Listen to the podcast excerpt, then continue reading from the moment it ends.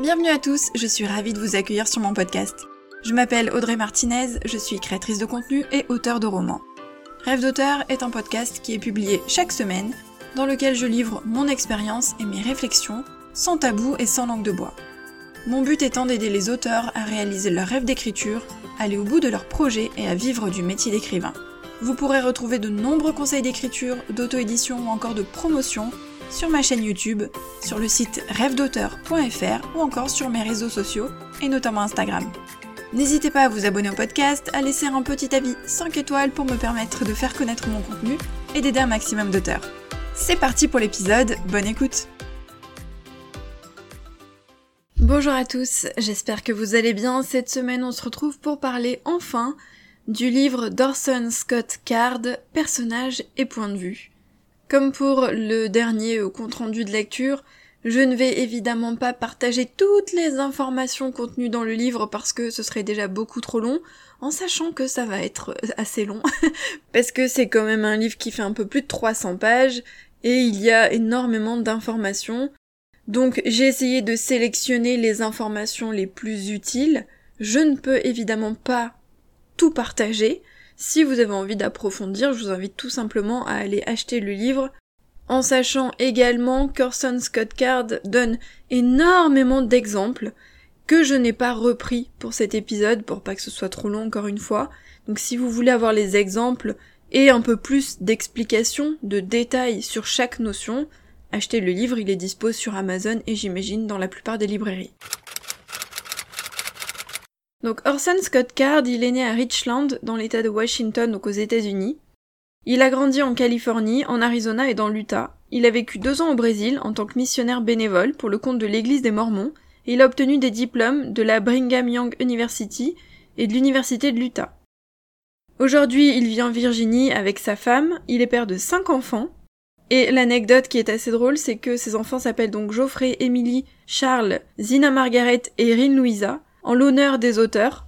Euh, Geoffrey Chaucer, Emily Bronte, Charles Dickens, Margaret Mitchell et Louisa Alcott. Donc il a appelé ses enfants en l'honneur d'auteurs qu'il appréciait. C'est l'un des auteurs de science-fiction, de fantasy et de romans historiques les plus connus, lus et estimés dans le monde. Il a remporté les prix Hugo et Nebula deux années consécutives.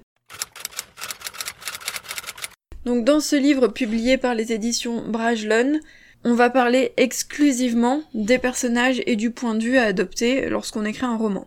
Il est divisé en plusieurs parties, la partie 1 inventer des personnages, la partie 2 construire des personnages, et la partie 3 des personnages en représentation. Ce qu'il faut savoir, c'est que, euh, alors le livre est intéressant, par contre sur la fin, j'étais beaucoup moins d'accord avec lui dans la troisième partie, Simplement parce que ce livre a été publié en 1988 dans sa version originale, la première version.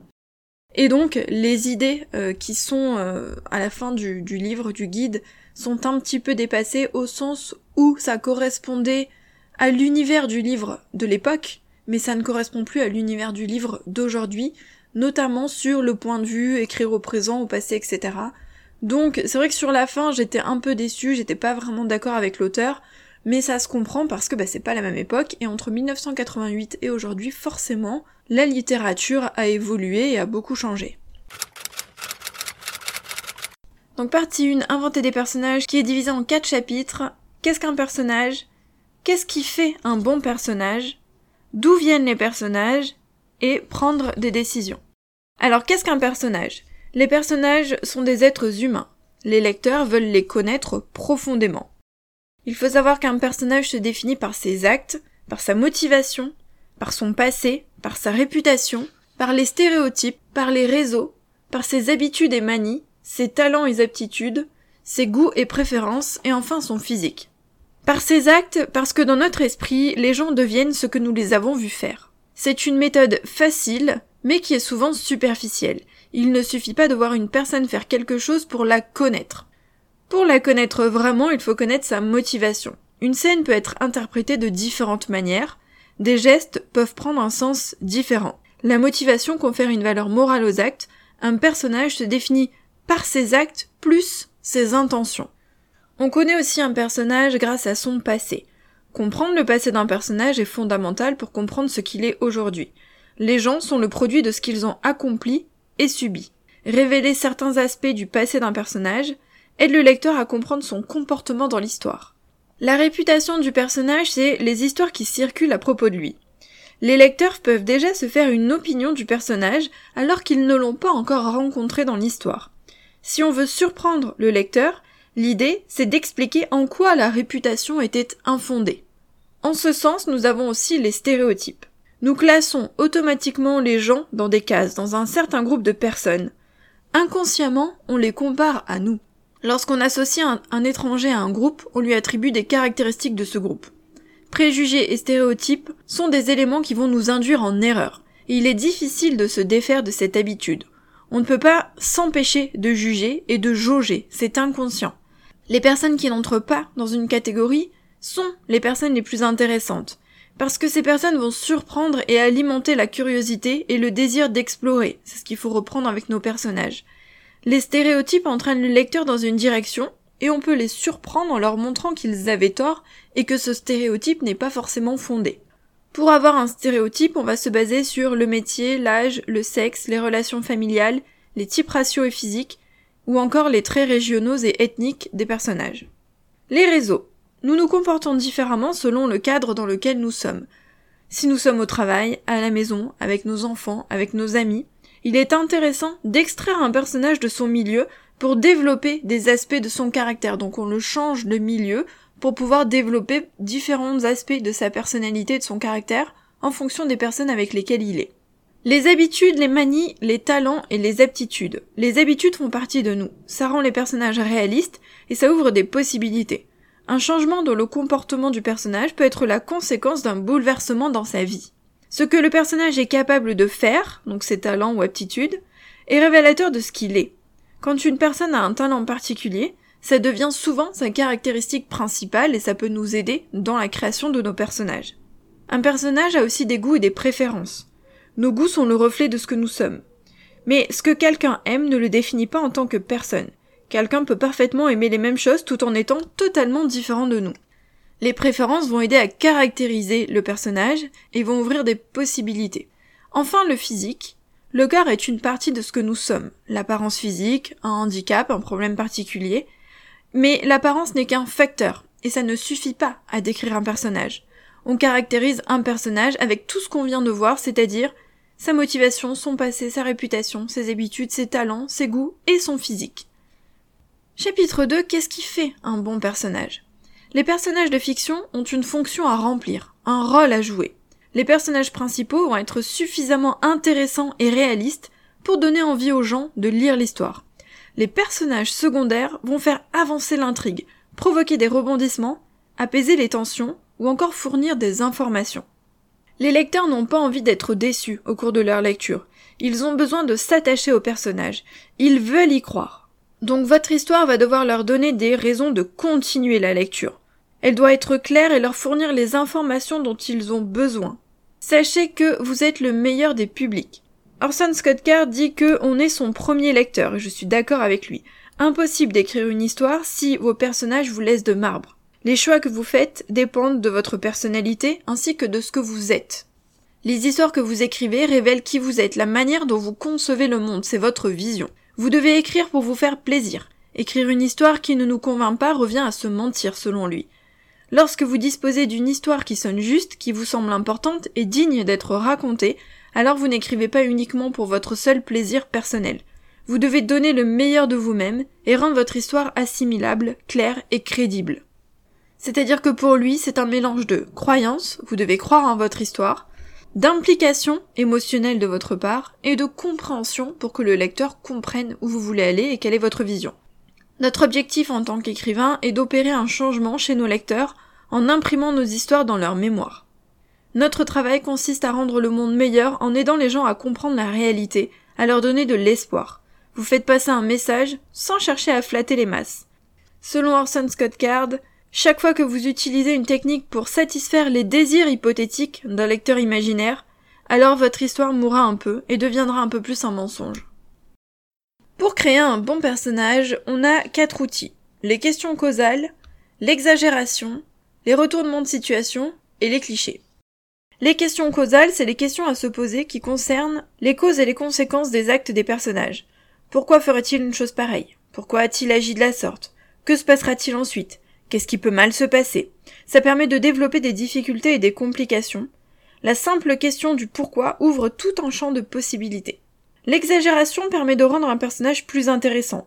On grossit un peu plus le trait, on abuse, mais sans trop abuser, parce qu'il ne faut pas qu'il y ait trop d'exagération pour que ça ne devienne pas irréaliste. Le retournement de situation, c'est de prendre le lecteur par surprise en lui présentant une face cachée. On en a déjà un petit peu parlé tout à l'heure. Enfin, les clichés. Quand une idée émerge, il faut les soumettre à une série de tests. Pourquoi? Pour quelles raisons Comment? Avec quels résultats? Quelles conséquences? Il ne faut pas se fier aux premières réponses. Ce sont probablement des clichés. Selon lui, il faut aller chercher de nouvelles idées explorer, exagérer certains points et surprendre le lecteur et se surprendre soi-même. Chapitre 3 D'où viennent les personnages? Il faut transformer son esprit en filet. Les idées sont autour de nous. Si on ne les remarque pas, c'est parce qu'on n'y prête pas suffisamment attention. Selon Orson Scott Card, il y a plusieurs façons de trouver des idées. Dans la vie de tous les jours, dans sa mémoire, grâce à l'histoire elle-même, grâce à une idée, ou par des heureux hasards. Dans la vie de tous les jours, il nous dit qu'il faut observer des étrangers, avoir un carnet sur soi pour noter ses observations, des bribes de dialogue. On n'utilisera pas forcément tout ce qu'on a noté, il faut aussi les modifier, les remodeler. Au-delà des étrangers, on a aussi les personnes qu'on connaît, les amis, les parents, les proches. Il nous met en garde toutefois parce que selon lui, il y a deux obstacles. Ça peut donner une fiction de mauvaise qualité parce qu'on ne connaît pas les gens aussi bien qu'on le pense, on ne connaît pas leurs raisons et leurs motivations profondes. On ne doit pas utiliser les informations sans les modifier. Le deuxième obstacle, ce sont les problèmes personnels. Les gens peuvent ne pas apprécier d'apparaître dans le roman, si vous les connaissez, hein. Donc il faut se servir des gens comme point de départ, mais on se débarrasse des détails inintéressants et on crée du neuf, donc encore une fois on remodèle. Les idées peuvent aussi venir de nous-mêmes. Il suffit d'imaginer ce qu'on ferait dans certaines circonstances. Laissez-vous aller, tentez d'exacerber virtuellement ces sentiments, imaginez que vous perdez vos inhibitions. Enfin, l'analogie, si vous ne parvenez pas à vous mettre dans la peau de votre personnage, comparez la situation à laquelle il est confronté à une autre situation similaire que vous avez déjà connue. Après la vie de tous les jours, on a la mémoire. On puise constamment dans nos souvenirs pour inventer des personnages ou des situations. Ces souvenirs sont déformés par le temps, par nos besoins, par nos façons de voir les choses. Quelles que soient nos obsessions, quels que soient les souvenirs qui comptent le plus pour nous, ils se manifesteront dans nos créations. On met toujours une part de soi dans ses romans. En revanche, la mémoire a ses limites, et on risque d'utiliser encore et encore les mêmes faits et attitudes, donc il faut se méfier. Ensuite, on a des idées qui viennent de l'histoire elle-même. On part d'une idée, d'une histoire, on cherche les personnages impliqués dans cette histoire, on développe les personnages principaux, puis on prend le temps d'observer ce qui les entoure. Les personnages secondaires vont enrichir l'histoire, ils apporteront des possibilités de conflit et des complications, et pourront venir en aide aux héros. Certains pourront même prendre de l'importance. Il faut également réfléchir au passé des personnages. Il faut chercher ce qui a aidé à modeler le héros. Les héros ne vont pas surgir de nulle part. Des idées qui viennent pour servir une idée. Il arrive qu'une histoire émerge d'une idée qu'on veut exposer et non pas de personnage ou de situation. Lorsque vous avez un message à faire passer, il est important de soigner l'histoire et de travailler les personnages pour les rendre réels. Les personnages ne servent alors qu'à transmettre l'information. Vous devez garder votre objectif à l'esprit. Pourquoi le personnage tient-il tant à faire passer ce message? Les personnages doivent malgré tout être crédibles et intéressants. Les situations doivent être en lien avec le propos et avec le message que vous voulez absolument faire passer. Les heureux hasards, nous pouvons trouver des trames d'histoire ou des personnages sans le vouloir avec son filet d'idées. On s'inspire des rêves, des informations, du courrier du cœur, d'anecdotes, de chansons, de titres de journaux. Il n'est pas nécessaire que les idées viennent à la même période pour être connectées. Les mélanges d'idées donnent de bons résultats selon lui. On peut aussi provoquer des idées avec la technique du et si. Chapitre 4 Prendre des décisions. Arson Scott Card nous dit qu'il faut prendre des notes au fur et à mesure, être conscient de ses choix, des choix qu'on fait dans son roman, et tout noter pour ne pas se perdre. La plus grande décision selon lui, ce sont les noms des personnages. Un nom est indissociable d'une personne. C'est une marque, quelque chose qui nous représente. Les noms sont porteurs de sens. Ils peuvent révéler les origines, un bagage ethnique, national et culturel. Le nom peut aussi avoir une histoire, un mariage, le nom d'un parent, d'un ancêtre, etc. Il faut choisir des noms faciles à mémoriser et différents les uns des autres. Ils ne doivent pas trop se ressembler dans une même histoire. On peut varier les longueurs et les sonorités, variant aussi la place de l'accent tonique. Le narrateur doit toujours appeler le personnage de la même manière du début à la fin. Il faut être clair s'il y a différentes appellations pour ne pas perdre son lecteur. Deuxième partie, comment construire des personnages? Dans cette partie, on va voir le chapitre 5, quel genre d'histoire racontez-vous? Chapitre 6, la hiérarchie. Chapitre 7, comment jouer avec les émotions. Chapitre 8, quels sentiments devraient nous inspirer le personnage. Chapitre 9, le héros et l'homme ordinaire. Chapitre 10, le personnage comique. Chapitre 11, le personnage sérieux. Chapitre 12, les transformations. Quel genre d'histoire racontez-vous? Chaque type d'histoire nécessite un type de personnage particulier. Le processus de caractérisation est différent d'une histoire à l'autre. Quatre facteurs vont être présents dans toutes les littératures, à des degrés différents, donc le milieu, l'idée, le personnage et les événements. Sauf que lorsqu'un facteur est dominant, sa structure va déterminer l'architecture générale de l'histoire. Donc l'univers peut être plus important dans certaines histoires, dans d'autres histoires ça va être les personnages, dans d'autres histoires encore ça va être les événements, et ainsi de suite. Le milieu, le monde, l'univers. Une histoire se déroule dans un contexte particulier. Le milieu désigne le monde, les paysages, les cultures, le décor, le cadre culturel. Dans certaines histoires, le milieu est flou, imprécis, dans d'autres il est travaillé, dans les moindres détails pour attirer l'attention du lecteur. On va placer le personnage dans le monde, on le fait parler, se promener, décrire les paysages, les mœurs et les traditions. Moins le personnage principal est travaillé, caractérisé, mieux c'est, car son travail consiste à représenter les lecteurs en visite sur des terres inconnues. On ne doit pas focaliser l'attention du lecteur sur le personnage, les réactions doivent donc être normales.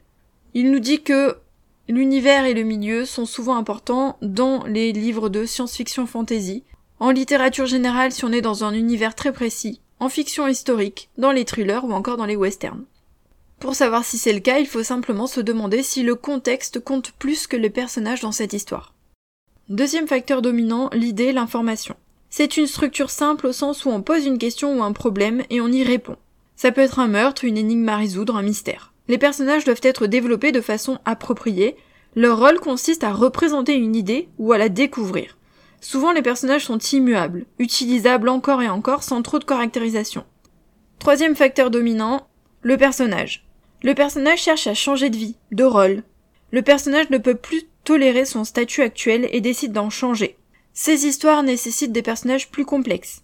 Les changements dans les relations doivent être justifiés. Enfin, dernier facteur dominant, les événements ou les péripéties. Toutes les histoires racontent des événements qui ont des causes et des conséquences. Mais celles qui se concentrent sur les événements respectent un schéma particulier. L'histoire raconte comment revenir à la situation initiale, ou bien comment rétablir un ordre nouveau. Elle commence lorsque le personnage se retrouve impliqué dans le processus de guérison du monde malade. Elle se termine lorsque l'objectif est atteint ou alors abandonné. On peut caractériser ou non ces personnages sans que ça empêche l'histoire d'avancer.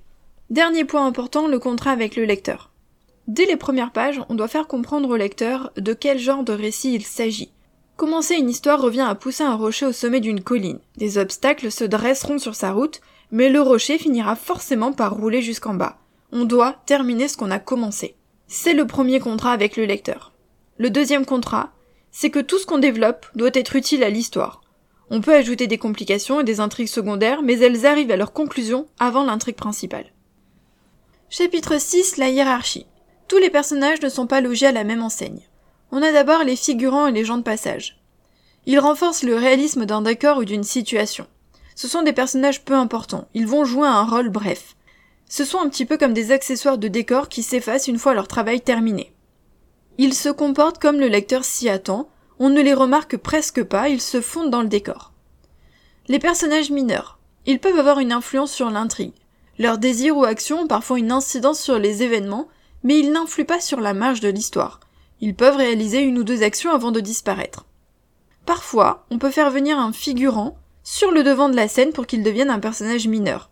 Il peut alors devenir mémorable sans avoir trop d'importance, par exemple par l'exagération, la démesure ou son excentricité. On les fait briller un petit peu, puis ensuite ils disparaissent. Les personnages majeurs et les protagonistes. Leurs désirs et leurs actions font avancer l'intrigue et sont parfois à l'origine de rebondissements. On débute le récit en les présentant. On raconte leurs aventures, leurs choix conditionnent le récit. Ils nécessitent le plus gros travail de caractérisation, il faut les modeler et les enrichir. Ils vont intervenir dans le récit, leurs choix vont influencer la vie des autres personnages. Ils vont intervenir aussi plus souvent. La fréquence des apparitions détermine leur importance. Ce qu'ils font va avoir une incidence sur l'intrigue, leurs actions. Les personnages passifs sont toujours moins importants que les personnages actifs. Enfin, pour donner de l'importance à un personnage, on peut adopter son point de vue sur l'histoire. S'il joue le rôle du narrateur, son importance est décuplée. Chapitre 7. Comment jouer avec les émotions du lecteur.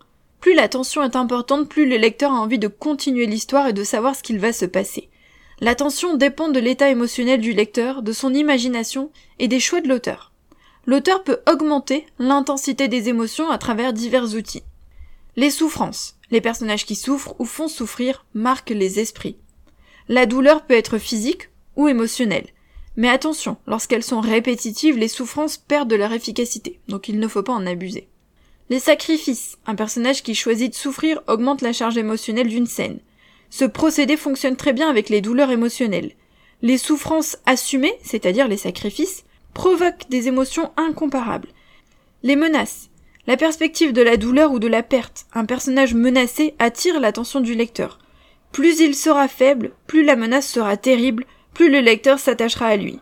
Attention, la menace n'est efficace que si elle est crédible. La tension sexuelle. La tension sexuelle augmente avec la proximité émotionnelle. Ces émotions peuvent être négatives ou positives, mais sans éliminer la possibilité d'un rapprochement ultérieur. Attention, la tension se dissipe lorsque les personnages passent à l'action. Enfin, les signes et les présages. Pour augmenter l'implication du lecteur, on peut aussi créer un lien avec le personnage et le monde qui l'entoure. Donner l'impression que les destins des deux sont liés. Les signes et les présages sont un bon moyen d'accrocher le lecteur. Ils marqueront son esprit parfois même inconsciemment. Chapitre 8. Quel sentiment devrait inspirer le personnage? Il est important que le lecteur ait envie de connaître l'issue d'un conflit opposant deux personnages. L'implication du lecteur sera plus grande s'il est attaché à l'un des protagonistes. Ils aiment suivre des personnages qu'ils apprécient. C'est plus facile s'il y a par exemple un personnage sympathique et un personnage antipathique. On s'attache forcément au personnage sympathique. C'est plus difficile, mais également plus efficace, lorsqu'on a deux personnages antagonistes et sympathiques parce que le lecteur va être tiraillé, il aura du mal à prendre parti entre les deux personnages. On va voir plusieurs éléments dans ce chapitre. La première impression, les personnages que nous aimons et les personnages que nous détestons. La première impression, les personnages peuvent faire bonne ou mauvaise impression. Dès leur première impression, on va les aimer ou non, en fonction de la scène dans laquelle ils se trouvent, en fonction de ce qu'ils font ou de ce qu'ils disent. Nous aimons ce qui nous ressemble. Nous sommes plus attirés par des gens qui font partie des communautés qui comptent pour nous ou qui présentent des qualités que nous pensons posséder. Nous nous sentons plus à l'aise avec eux. Dans une même communauté, nous allons préférer les gens de notre âge, ou de notre classe sociale, ou avec le même style vestimentaire que nous, etc. Nous ressentons un sentiment d'appartenance. Nous sommes plus nerveux avec des gens qui sont différents de nous.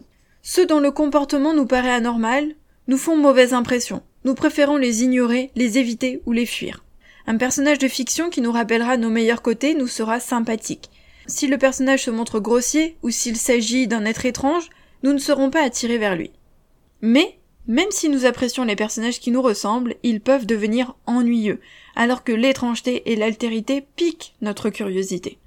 Ce qu'il faut savoir, c'est que deux personnages ne seront jamais identiques. On ne pourra pas rassembler tous les membres de notre lectorat. La première impression ne sert qu'à attirer l'attention, et on va user ensuite d'autres techniques pour rendre le personnage sympathique ou antipathique. Les personnages que nous aimons. Il évoque plusieurs points dans cette partie. L'attirance physique.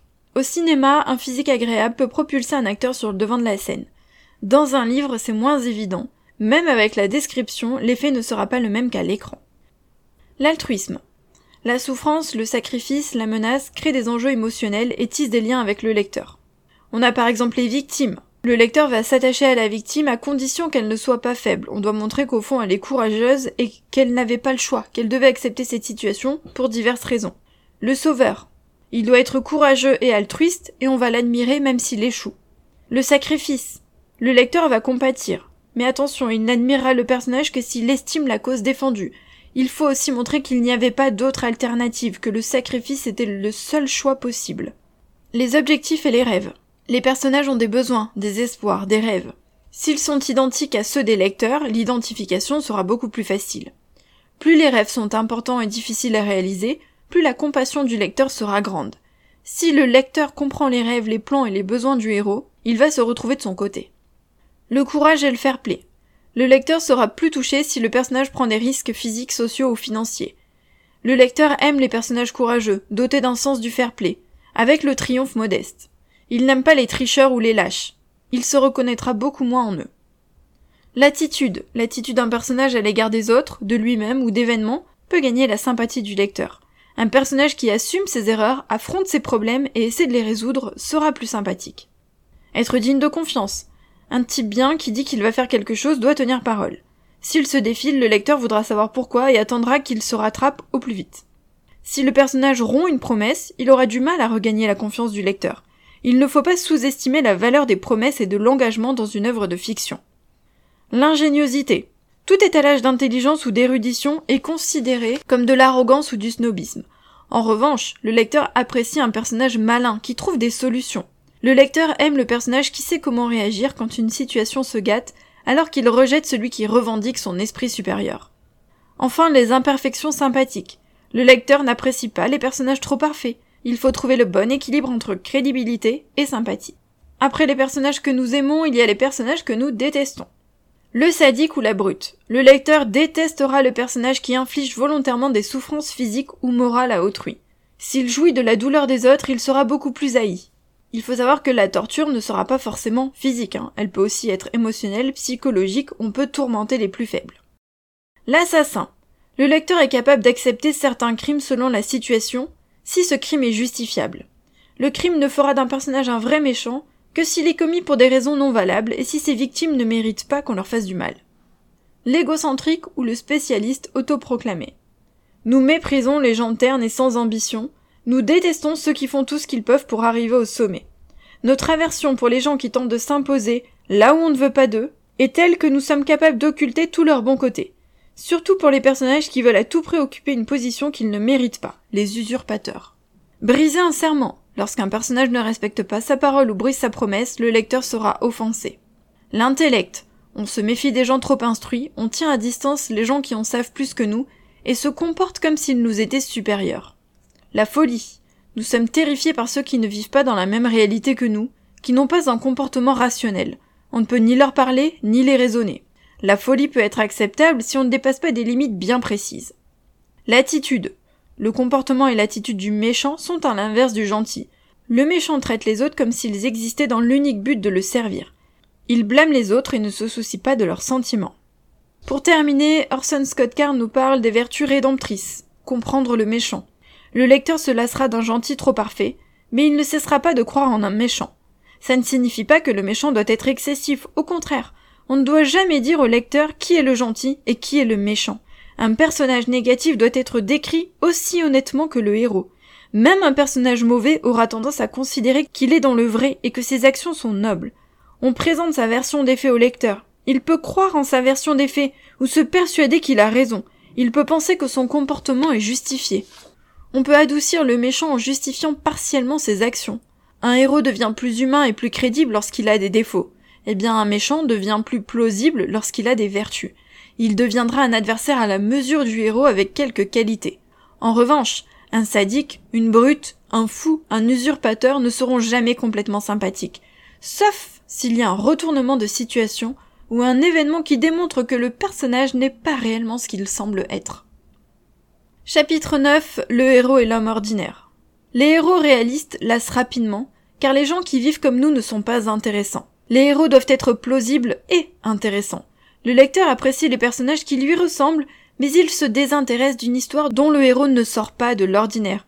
Il peut porter le masque de l'ordinaire, mais doit assumer son rôle au moment clé.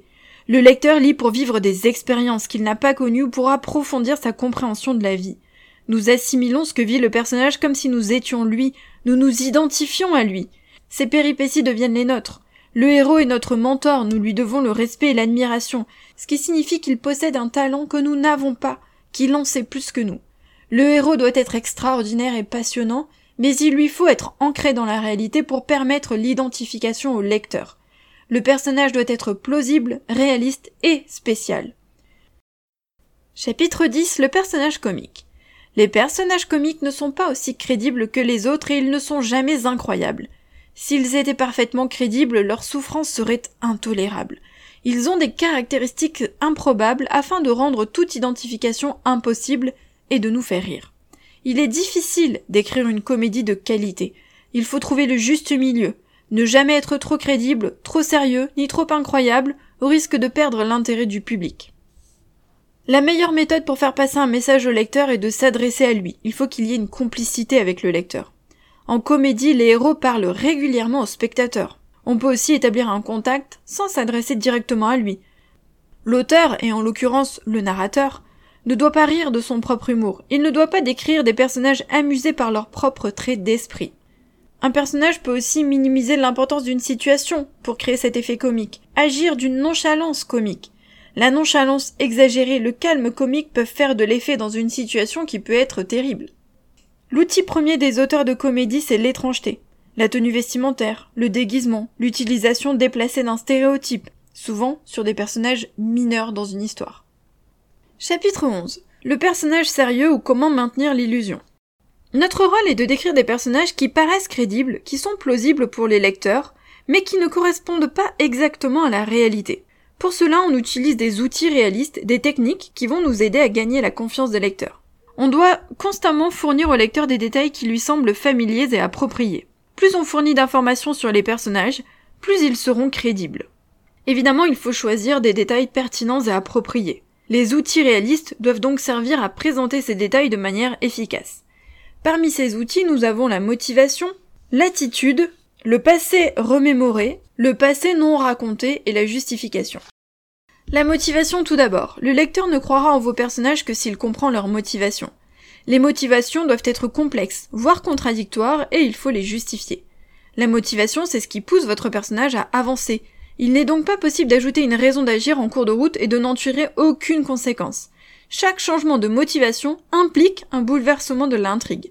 Chaque révélation ne se contente pas d'ajouter de nouvelles informations, mais remet également en cause tout ce qui a été dit et ce qui s'est produit jusque-là. L'attitude. Le travail est amateur lorsque le personnage principal n'adopte aucune attitude particulière envers des événements étranges ou très importants. L'attitude, c'est le revers de la causalité. Les motivations nous disent pourquoi un personnage agit comme il le fait. Son attitude consiste en sa manière de réagir aux événements qui l'entourent. C'est grâce aux attitudes que nous pouvons déterminer la nature des relations qui lient les gens. La manière dont vos personnages réagissent aux événements révèle au lecteur ce qu'ils sont. Chaque réaction conditionnera le comportement ultérieur des protagonistes. Le passé remémoré. Afin de créer un personnage riche et complet, il convient de lui donner une vie. Il a un passé ainsi qu'un réseau, famille, amis, ennemis, professeurs, etc. Il faut débuter l'intrigue au point où le personnage devient intéressant et unique, mais on peut utiliser d'outils pour nous parler de son passé.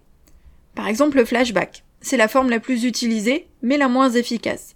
L'action s'arrête tandis que le personnage se rappelle un événement marquant de son passé. L'action doit être suspendue pendant ce flashback. Le flashback ne doit pas intervenir trop tôt dans l'histoire. Il faut développer les personnages et les situations avant d'aller vers le passé. Plus le flashback sera long, plus il sera difficile pour le lecteur de se rappeler les événements qui le précèdent dans le roman, donc ils doivent être rares et brefs. Le souvenir. Il est plus efficace de faire raconter le passé par un personnage. On peut donner des informations sans interrompre l'action et l'intrigue. Enfin, les références rapides, ce sont des références courtes et pertinentes qui ne ralentissent pas l'action.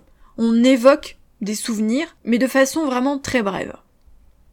Ensuite, on a le passé non raconté. Il est possible de créer un passé sans arrêter l'action, sans en parler directement. Donner au lecteur l'impression que le personnage a vécu sans entrer dans les détails. Par exemple, via ses attentes, ses espoirs, ses rêves, ses habitudes. Elles découlent de notre façon de vivre, donc elles rendent le héros plus réel. Les réseaux de connaissances, les relations des personnages peuvent être importantes pour l'histoire ou renforcer l'esprit de réalité. Enfin, point important, la justification. Tout est acceptable dans une histoire, tout est possible, à condition de le justifier. Chapitre 12, les transformations. Les héros changent. Il peut y avoir des changements physiques ou des changements sociaux. Pourquoi les gens changent Dans la vraie vie, nous ne comprenons pas toujours ce qui motive les gens. Nous les mettons dans des cases pour comprendre leur comportement. Les romans aident à comprendre nos semblables. Nous avons peur de l'inconnu, et les romans aident à comprendre et lutter contre l'incertitude qui menace les relations. Mais selon Orson Scott Card, ça ne signifie pas que les personnages doivent changer. Selon lui, l'immuabilité peut se développer de trois façons. Les personnages ne changent pas parce que leur destin semble écrit. les personnages se comportent comme on s'y attend, ils sont prévisibles. Les personnages semblent changer, mais en fait, c'est leur véritable nature qui se révèle. Ils faisaient semblant jusque-là. Ou alors, les personnages veulent changer, mais ils n'y arrivent pas. Les personnages ne sont donc pas transformés, mais ils sont démasqués. Les choses qui nous changent. La cause du changement peut être structurelle, génétique, ou le changement peut être provoqué par l'attitude des autres personnages. On peut aussi modifier l'environnement. L'homme peut changer seul à force de volonté, il est possible d'accomplir ce que l'on souhaite et pas uniquement ce à quoi on était destiné. Évidemment, il faut exposer les causes des transformations. Dans tous les cas, on justifie les changements. Que ce soit un changement de rôle social ou de comportement, il faut expliquer les causes et les conséquences. Si on n'explique pas tout de suite les causes, il faut faire comprendre au lecteur qu'on l'expliquera plus tard, qu'on y reviendra. Plus les changements sont profonds, plus on doit accorder de la place aux explications. Enfin, troisième et dernière partie de ce livre, ce sont les personnages en représentation.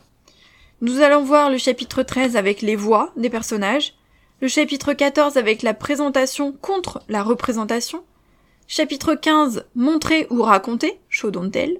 Chapitre 16, la narration à la première personne. Chapitre 17, narration à la troisième personne. Et enfin, chapitre 18, le boom de votre population privée. Chapitre 13, les voix. Qui raconte l'histoire? On a beaucoup de voix à notre disposition, on peut jouer sur la cadence, l'attitude, le niveau de langage. L'auteur interprète un personnage comme un comédien. Il doit choisir la syntaxe et le vocabulaire approprié. Tous les écrivains ont des manies stylistiques qui se répètent dans tous leurs livres, c'est notre style naturel. La plupart des histoires sont écrites à la première ou à la troisième personne.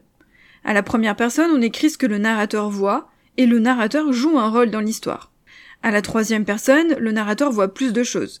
Il ne participe pas à l'action ou il n'est pas un personnage. Presque tous les récits sont écrits au passé. Écrire dans un temps inhabituel est difficile. Vos histoires gagneront à être racontées de la manière la plus évidente et courante, c'est-à-dire au passé. C'est un choix conventionnel et invisible. Je précise que c'est sur ce point-là notamment où les choses ont évolué, puisque le passé n'est plus forcément le seul temps utilisé, le présent est aujourd'hui énormément utilisé en littérature. De nombreux débutants pensent qu'une écriture intéressante se doit d'être originale, à cause de la littérature étudiée notamment à l'université. Ces textes sont écrits à des époques différentes, pour des publics différents, la langue a changé, tout comme les conventions de la littérature. Choisissez toujours la technique la plus simple, la plus claire, la plus transparente pour atteindre le but fixé. Chapitre 14 Présentation contre représentation. Ce sont deux manières différentes de s'adresser au public. La représentation, c'est lorsque les comédiens se comportent comme s'il y avait un mur entre eux et le public. On entretient l'illusion de la réalité. Les acteurs font tout leur possible pour oublier que c'est une pièce. Là, on parle par exemple au théâtre. La présentation, les comédiens entrent en contact avec les spectateurs. C'est par exemple un spectacle, un stand-up. En littérature, la représentation, c'est lorsque l'auteur ne s'adresse pas au lecteur. Il n'exprime pas son opinion personnelle, l'attention est centrée sur les événements, il y a un effet de réel beaucoup plus fort. Le lecteur oublie que c'est une fiction, il est happé par l'histoire. La présentation, c'est lorsque le lecteur ne ressent pas les émotions. Plus l'histoire repose sur la voix du narrateur, au détriment des événements, meilleure sera l'écriture et attirera l'attention du lecteur. Le lecteur tolérera davantage les maladresses dans une représentation, car il sera impliqué émotionnellement dans l'histoire. Chapitre 15 Montrer ou raconter. Les écrivains doivent choisir entre montrer, raconter et ignorer. Ignorer, ce sont les données triviales qui sont superflues. Elles n'ont aucune importance donc on les ignore. Raconter, ce sont les infos pertinentes, mais on n'a pas besoin de les développer, on laisse l'imagination du lecteur faire le travail. Montrer, ce sont les scènes importantes, elles sont plus rares, elles prennent plus de place et elles marquent les esprits. Chapitre 16. La narration à la première personne. L'auteur utilise la voix du personnage qui raconte. On travaille l'attitude et le passé du personnage. Le personnage est présent dans les scènes clés de l'histoire, ce qui complique la tâche. Il raconte ce qu'il a vu et non pas ce qu'on lui a rapporté. C'est donc un personnage principal. Le lecteur est censé éprouver de la sympathie pour le personnage de premier plan, mais le personnage devra aussi accomplir des choses intéressantes. La voix du narrateur est votre outil le plus puissant, mais il a ses exigences. Si le narrateur est ennuyeux, l'histoire le sera aussi. Le narrateur prend physiquement part à l'action. Il doit avoir une raison de raconter son histoire. Il n'y a aucune barrière entre lui et le lecteur. Même si on n'expose pas ses raisons, il faut les avoir à l'esprit. Cela aide à déterminer ce qui doit être raconté ou ignoré et ce que le personnage va dire ou taire. On peut aussi avoir un personnage narrateur qui ment. Il faut alors trouver une façon de signifier au lecteur de se méfier. Par exemple, le prendre en flagrant délit ou utiliser un autre personnage pour révéler la vérité. L'utilisation d'un narrateur peu digne de confiance ajoute une pointe d'incertitude et bouleverse la compréhension des événements. Toutefois, utiliser à mauvais escient ou à l'excès, ça peut frustrer le lecteur. Le narrateur raconte des événements qui ont eu lieu dans le passé. Il regarde en arrière, il se situe loin de l'histoire elle-même. À la troisième personne, l'action semble immédiate. Ceux-ci sont rapportés comme s'ils se déroulaient en temps réel, sans distance temporelle. Mais il y a une distance dans l'espace. Le narrateur n'est pas le lecteur des situations, c'est un observateur invisible. Je suis pas tout à fait d'accord hein, par rapport euh, à cette distance avec le temps. À la première personne, l'auteur peut commettre des erreurs. Exemple, un personnage dit ce que pense un autre personnage. Le narrateur s'observe de loin et ignore ce qu'il a dans sa propre tête. On ne sait pas pourquoi il agit ainsi. L'intérêt de la première personne, c'est de pouvoir partager les émotions du personnage, son attitude, ses motivations. Nous savons ce qu'il ressent, avec des émotions précises et spécifiques. Le personnage narrateur doit être le genre de personne qui s'exprime facilement sur sa vie, ses sentiments, ses motivations la première personne de narration doit révéler la personnalité du narrateur. Chapitre 17 Narration à la troisième personne. Le narrateur volette d'un endroit à un autre. Le lecteur ne se demande pas comment il a appris les choses. Le narrateur est un conteur. On peut utiliser le point de vue omniscient. On se déplace dans tout le paysage. On sait tout des pensées, des rêves, des souvenirs, des désirs des personnages. Ou on peut utiliser le point de vue limité. Un des personnages sert de guide et montre ce qu'il voit lui-même. Seuls les souvenirs et pensées de ce personnage sont accessibles. Le narrateur limité peut aussi changer de point de vue, avec une transition claire, avec un changement de chapitre, en sautant une ligne, avec des astérisques, en indiquant le prénom. Attention toutefois, le premier paragraphe doit nous faire comprendre le changement, où se trouve le nouveau personnage et combien de temps s'est écoulé? Le lecteur doit déjà connaître ce personnage pour que ce soit plus simple à comprendre. Là encore une fois, je suis pas tout à fait d'accord, par exemple dans une romance, on peut largement, dans le premier chapitre, avoir le premier personnage, dans le deuxième chapitre, avoir le deuxième personnage, sans l'avoir présenté dans le premier chapitre. Ça dépend un petit peu des genres, je pense, et s'ils sont présentés assez rapidement, je trouve pas ça très dérangeant. Les avantages du narrateur limité. Le narrateur empêche le lecteur de s'attacher à l'un des personnages. On ne s'identifie pas aux personnages et on ne partage pas leurs émotions. La troisième personne limitée raccourcit la distance. Le lecteur s'implique plus que lorsqu'on a un narrateur omniscient. La troisième personne limitée ne peut pas nous montrer autant de choses en si peu de temps, mais la vision est plus proche, plus personnelle. Le lecteur vit dans le monde des héros. La difficulté est de se décider, de choisir entre le point de vue omniscient ou limité. Il n'y a pas de solution meilleure que les autres. La narration à la première personne et le narrateur omniscient sont plus dans la présentation que la narration à la troisième personne limitée. Le lecteur aura davantage conscience de leur présence, le narrateur s'efface au profit de l'émotion. Dans un livre comique, la narration à la première personne ou le narrateur omniscient aideront à créer la distance nécessaire. Les narrateurs peuvent être ironiques ou faire de l'esprit sans étonner le lecteur. Si l'auteur veut être concis, couvrir un grand laps de temps, se déplacer dans l'espace et suivre de nombreux personnages sans avoir à noircir des centaines de pages, le narrateur omniscient est le meilleur choix. La narration à la première personne est le choix le plus adapté pour avoir un effet de réel, plus factuel et moins fictionnel. Type témoignage. Là encore, c'est réducteur. La majorité des romans est écrite à la troisième personne limitée. Ça aussi, ça a changé. Elle combine la flexibilité et l'intensité de la première personne. Orson Scott Card déconseille d'écrire au présent car il est inhabituel et attirera l'attention du lecteur et ce sera peu naturel. Encore une fois, vous l'avez compris, je ne suis pas d'accord puisque ça a changé depuis les années 80. Après avoir choisi la personne, on choisit le point de vue, c'est-à-dire la pénétration dans l'esprit du personnage. Donc omniscient, la caméra filme du dessus et voit tout. Le narrateur voit dans l'esprit de tous les personnages et on observe de loin. Première personne et troisième personne limitée. Première personne, on ne voit dans l'esprit que d'un seul personnage. Nous assistons à la scène de loin car il raconte des événements passés. Il y a un gouffre entre l'histoire et le lecteur. Là, encore une fois, je suis pas d'accord.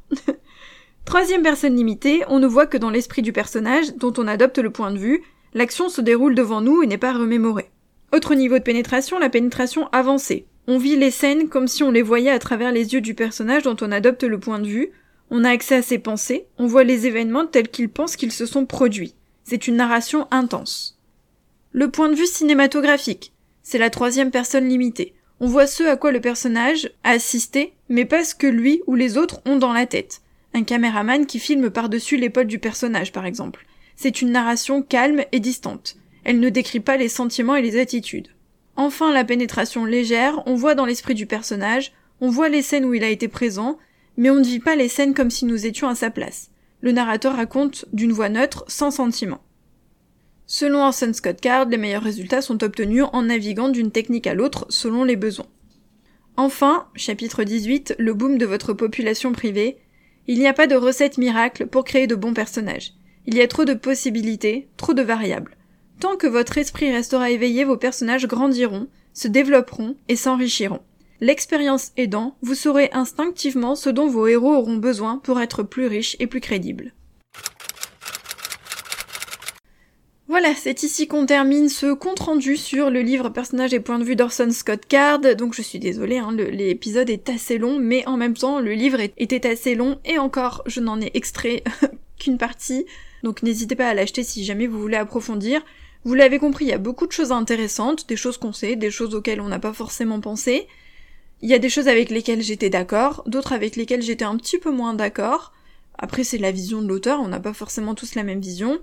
Et évidemment, ce, euh, la chose pour laquelle j'étais la moins d'accord, vous l'avez aussi compris puisque je l'ai dit au tout début de l'épisode, pour l'utilisation de la première personne et du jeu, je suis pas d'accord avec sa vision des choses. Et, euh, et, donc pour le temps, je pense que c'est juste une évolution de la littérature entre les années 80 et maintenant. Ça a changé à ce niveau-là, donc faites-vous votre propre opinion.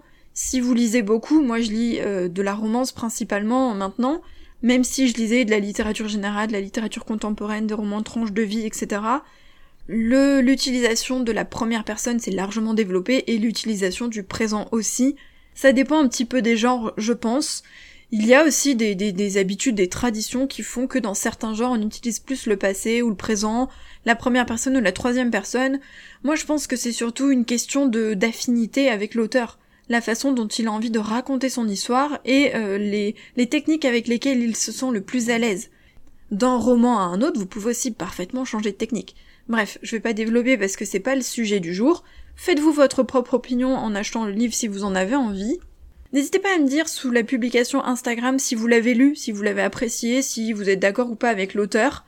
Et puis nous on se retrouve la semaine prochaine pour un nouvel épisode. Bye